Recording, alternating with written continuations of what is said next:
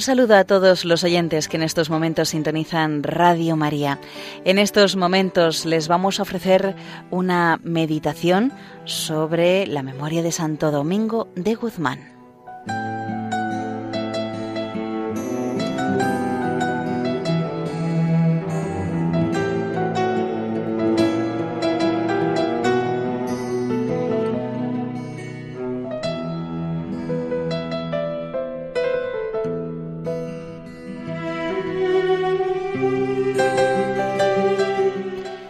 A principios del siglo XIII, algunas sectas causaban estragos en la Iglesia, sobre todo en el sur de Francia. Durante un viaje que realizó Santo Domingo, acompañando a su obispo por esa región, pudo comprobar por sí mismo los daños que esas nuevas doctrinas originaban en el pueblo de Dios, falto de formación como en tantas ocasiones. ¿Cuántos males ha causado la ignorancia? Durante su viaje, el santo comprendió la necesidad de enseñar las verdades de la fe con claridad y sencillez, y con gran celo y amor a las almas se entregó del todo a este quehacer. Poco tiempo más tarde se determinó a fundar una nueva orden religiosa que tenía como fin la difusión de la doctrina cristiana y su defensa del error en cualquier parte de la cristiandad. Así surgió la Orden de los Predicadores, que tendría en el estudio de la verdad uno de sus pilares fundamentales.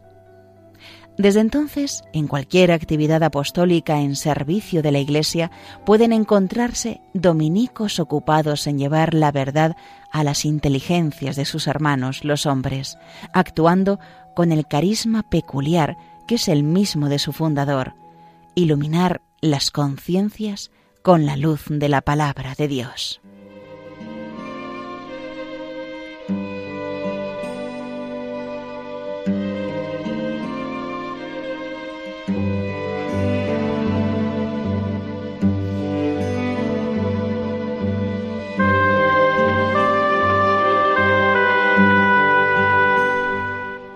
La tarea de enseñar a todos el contenido de la fe no ha sido solo una necesidad del pasado. En las circunstancias actuales, esta misión de la Iglesia entera se hace quizá más urgente que en épocas pretéritas. El Papa San Juan Pablo II ha alertado ante esa situación de ignorancia generalizada de las verdades más elementales y ante la difusión de muchos errores doctrinales cuyas consecuencias no han tardado en hacerse notar en las almas. La falta de amor y de piedad hacia la Sagrada Eucaristía, el olvido de la confesión, sacramento imprescindible para obtener el perdón de Dios y para formar la conciencia, el desconocimiento del fin trascendente al que hemos sido llamados, arrinconar la fe al ámbito de la vida privada, sin que tenga manifestaciones públicas. El matrimonio parece haber sido privado en algunos casos de su íntimo y natural significado y valor. La introducción de la legislación permisiva del aborto es el triunfo del principio del bienestar material y del egoísmo sobre el valor más sacro, el de la vida humana. La disminución de la natalidad y la senectud demográfica han llevado a algún responsable europeo a hablar de un suicidio demográfico de Europa y aparece como el grave síntoma de un profundo empobrecimiento espiritual. No es difícil darse cuenta de cómo en muchos se ha perdido el sentido de la amistad con Dios, del pecado, de la vida eterna, del sentido cristiano del dolor. A la vez, se puede comprobar cómo el mundo se hace menos humano en la medida en que deja de ser cristiano. Y esta ola de materialismo, de pérdida del sentido de lo sobrenatural, afecta también, y a veces en gran medida, a esas personas que todos los días vemos y a las que quizá el Señor ha puesto a nuestro cuidado por unas u otras razones.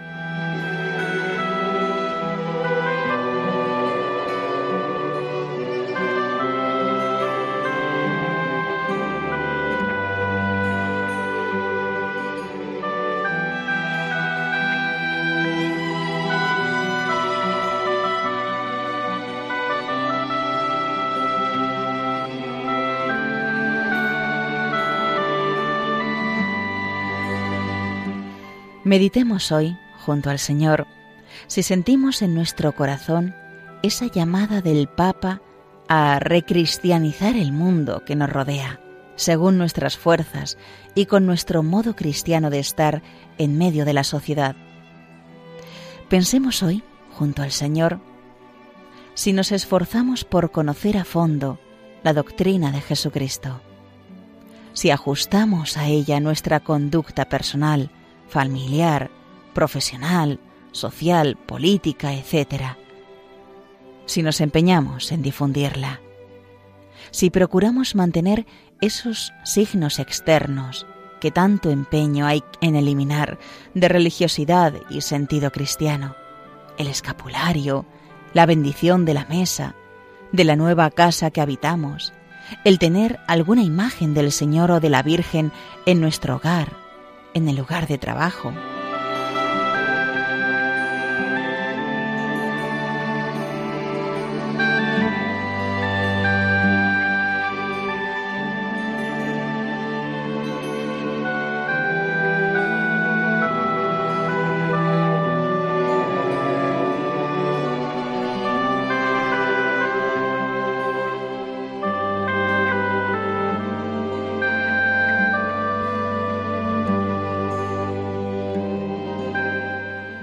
Santo Domingo de Guzmán, como tantos otros después de él, contó además con un arma poderosa para vencer en esta batalla que al principio parecía perdida, pues emprendió con ánimo esforzado la guerra contra los enemigos de la Iglesia católica, no con la fuerza ni con las armas, sino con la más acendrada fe en la devoción del Santo Rosario, que fue el primero en propagar y que personalmente y por sus hijos llevó a los cuatro ángulos del mundo.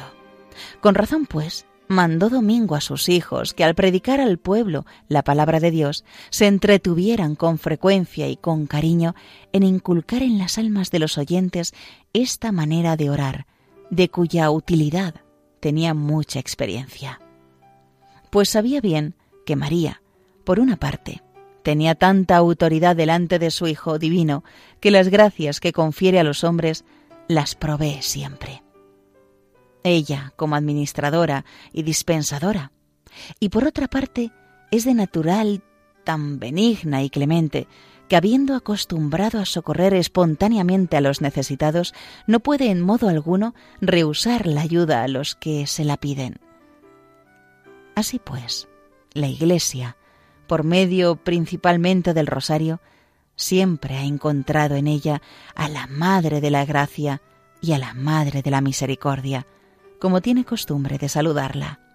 Por lo cual, los romanos pontífices no dejaron pasar jamás ocasión alguna hasta el presente de ensalzar con las mayores alabanzas el rosario mariano y de enriquecerlo con indulgencias apostólicas.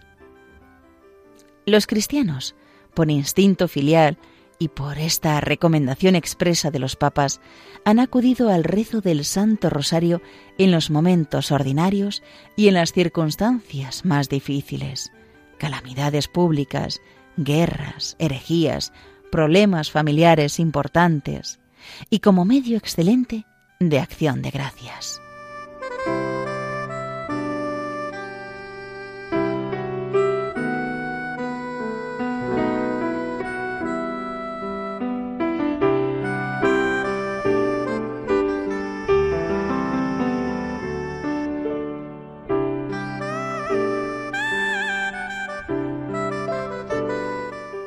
Los consejos de los últimos papas han sido constantes, principalmente en lo que se refiere al rosario en familia. El Concilio Vaticano II advertía a todos los fieles cristianos que tengan muy en consideración las prácticas y los ejercicios piadosos hacia ella recomendados por el magisterio a lo largo de los siglos. Y Pablo VI interpretaba auténticamente estas palabras como referidas al Santo Rosario.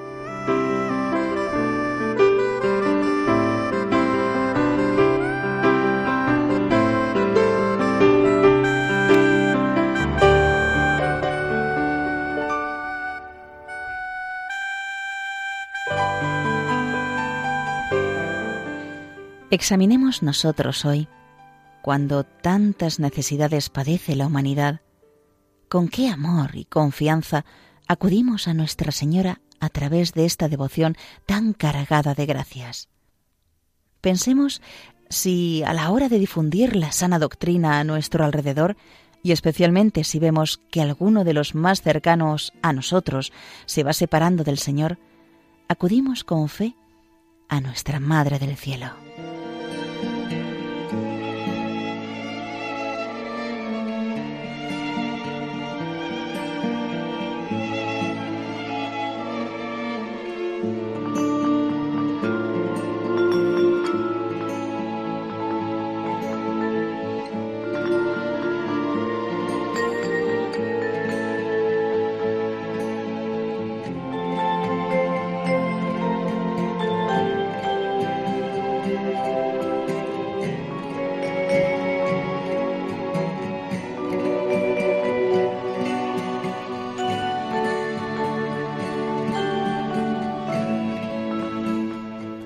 Si procuramos rezar cada día con amor el Santo Rosario, atraeremos, como Santo Domingo, muchas gracias sobre aquellos que queremos llevar hasta el Señor y sobre nuestra alma. En él consideramos los principales misterios de nuestra salvación, desde la Anunciación de la Virgen hasta la resurrección y ascensión a los cielos del Señor, pasando por su pasión y muerte. Los cinco primeros, que llamamos de gozo, recogen la vida oculta de Jesús y de María y nos enseñan a santificar las realidades de la vida ordinaria. Los cinco siguientes, los misterios de dolor, nos permiten contemplar y vivir la pasión y nos enseñan a santificar el dolor, la enfermedad, la cruz, que se hace presente en la vida de cada hombre a su paso por este mundo. Y los gloriosos, en ellos contemplamos el triunfo del Señor y de su Madre, y nos llenan de alegría y de esperanza al meditar la gloria que Dios nos tiene reservada si somos fieles. En la consideración de estos misterios vamos a Jesús por María. Gozamos con Cristo al contemplarlo hecho hombre como nosotros. Nos dolemos con Cristo paciente, vivimos anticipadamente su gloria. Para que esa contemplación sea posible, hemos de procurar rezar de tal manera que favorezca en quien ora la meditación de los misterios de la vida del Señor a través del corazón de aquella que estuvo cerca de Él y que desvelen su insondable riqueza.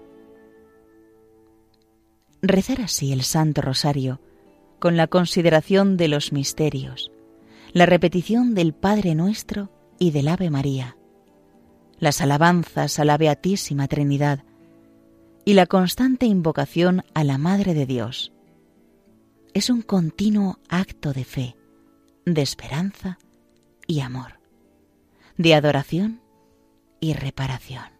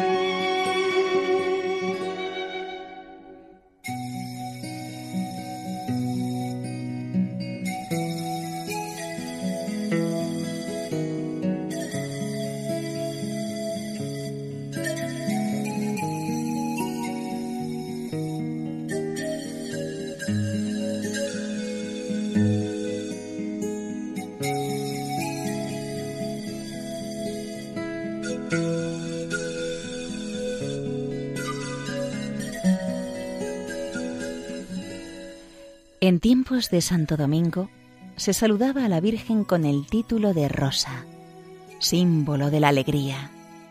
se adornaban ya las imágenes con una corona de rosas y se cantaba a María como jardín de rosas, en latín medieval rosarium. Y de ahí parece provenir el nombre que ha llegado hasta nosotros. No olvidemos que cada Ave María es como una rosa que ofrecemos a nuestra Madre del Cielo. No dejemos que por falta de interés o de atención salga marchita de nuestros labios.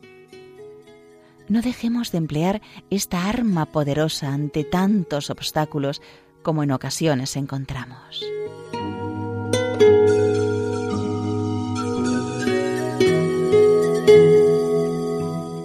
Acudamos también a Nuestra Señora a través de esta devoción cuando sintamos más el peso de nuestras flaquezas.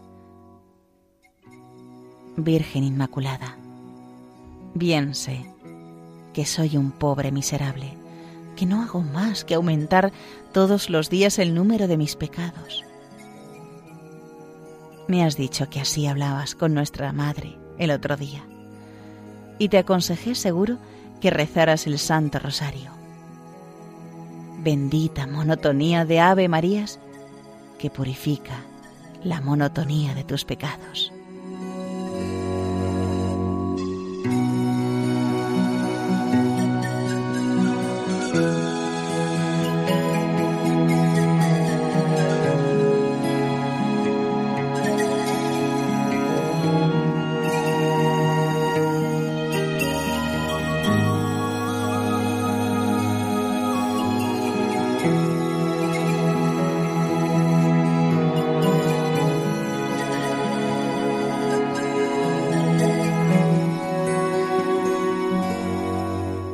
Y hasta aquí, queridos oyentes de Radio María, la meditación de hoy sobre Santo Domingo de Guzmán, basado en el libro Hablar con Dios de Francisco Fernández Carvajal.